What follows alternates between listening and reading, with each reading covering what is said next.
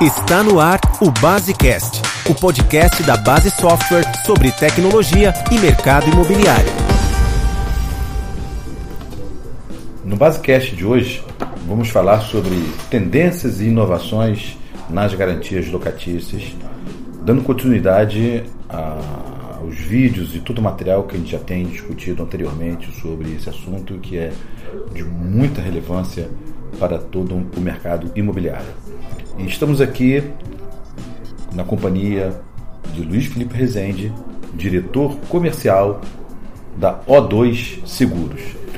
Sim, Ronaldo, é, mais uma vez agradeço a oportunidade de estar podendo falar sobre esse assunto que é de tanta relevância para o nosso mercado imobiliário, principalmente o nosso segmento de seguros né, e serviços. Então, ao longo dos anos, a gente realmente tem se especializado nesse segmento, a gente tem dado um foco total, o que a gente pode fazer para agregar valor né, principalmente no balcão das imobiliárias. E usando essa sua fala ao longo dos anos, acredito que ao longo dos anos muita coisa tem acontecido. Né? Sim, né, é muito relevante. Porque eu acho que tanto as companhias, quanto o mercado, quanto os corretores foram percebendo, foram amadurecendo né, e foram se adaptando ao perfil do mercado. Quando eu digo isso, eu gosto de elencar alguns diferenciais aí que o mercado tem oferecido e que, de certa forma, é uma quebra de paradigma. Né? E é um esforço né, que os corretores de seguros especialistas hoje têm que, têm que ter, e o mercado também de imobiliário, as próprias administradoras, né, elas têm que também, na contrapartida, começar a olhar de uma outra forma né, a sua maneira de abordar o cliente, principalmente no tocante às garantias locatícias contratadas. Tá? As garantias, quando a gente fala de garantias locatícias, a gente ainda tem hoje uma, uma, uma, uma participação muito grande ainda do fiador, né? principalmente por isso. fiador. É, principalmente por isso. O fiador, eu acho que a gente tinha, as administradoras de imóveis tinham em conjunto com o corretor, por isso que a gente reforça muito a, a importância do treinamento, da capacitação, da visitação recorrente nos parceiros. Por quê? O mercado tem trazido muita novidade, muita inovação, né? é uma tendência mundial essa questão de inovações. Vamos falar primeiramente sobre o seguro fiança locatícia. Tá? O seguro fiança locatícia, o que era, o que ficou em mão de pouquíssimas companhias durante muitos anos, né?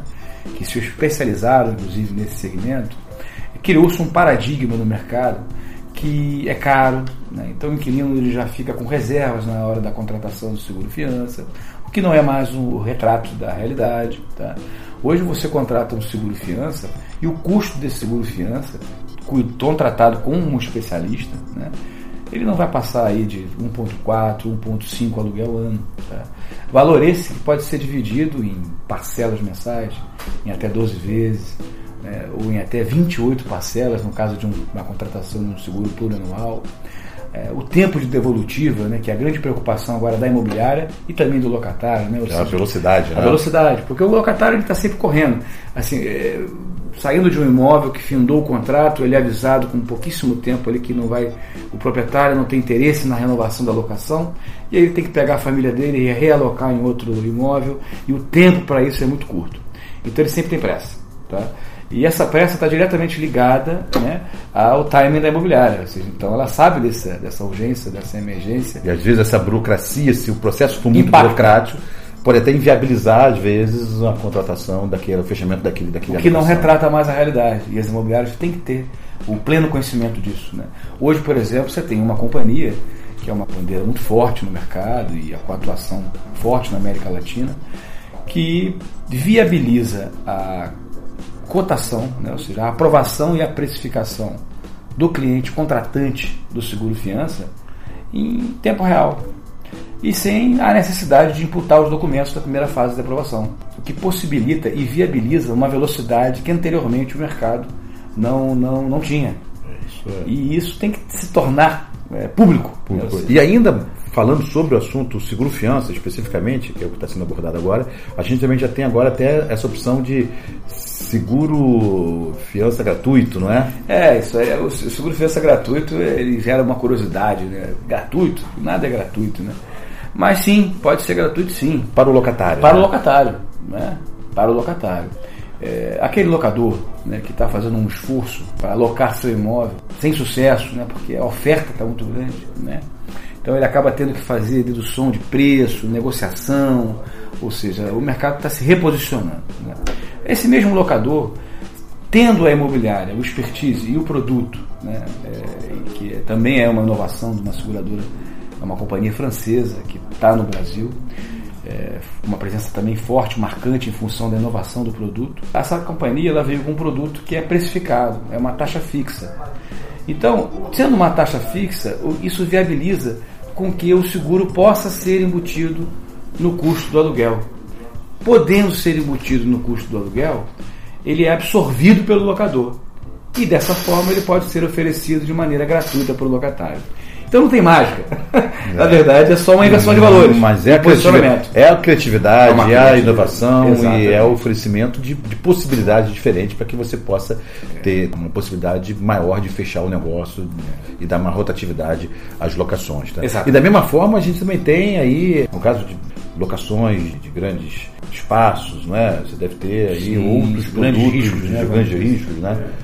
Então, o mercado também nessa linha de inovação, de, de reposicionamento, né, é, começou-se a observar. São duas questões muito importantes. Por exemplo, os grandes riscos, né, espaços corporativos, lojas comerciais, né, é, ele sempre se esbarra ali, é, o óbice sempre é a garantia oferecida né, pelo locatário. Porque um fiador para um risco no aluguel aí elevado, né, principalmente nesse segmento, é, é, muito difícil, né? Assim, você vai, vai, ter que ter uma diversidade de imóveis e, e ter muita coragem né, para assinar uma fiança pessoal, uma alocação desse nível.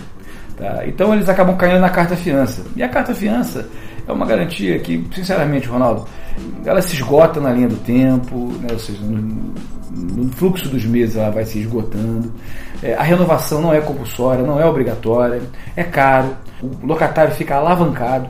Isso para a PJ é ruim, né? ou seja, porque a carta fiança ela compromete a renda da PJ.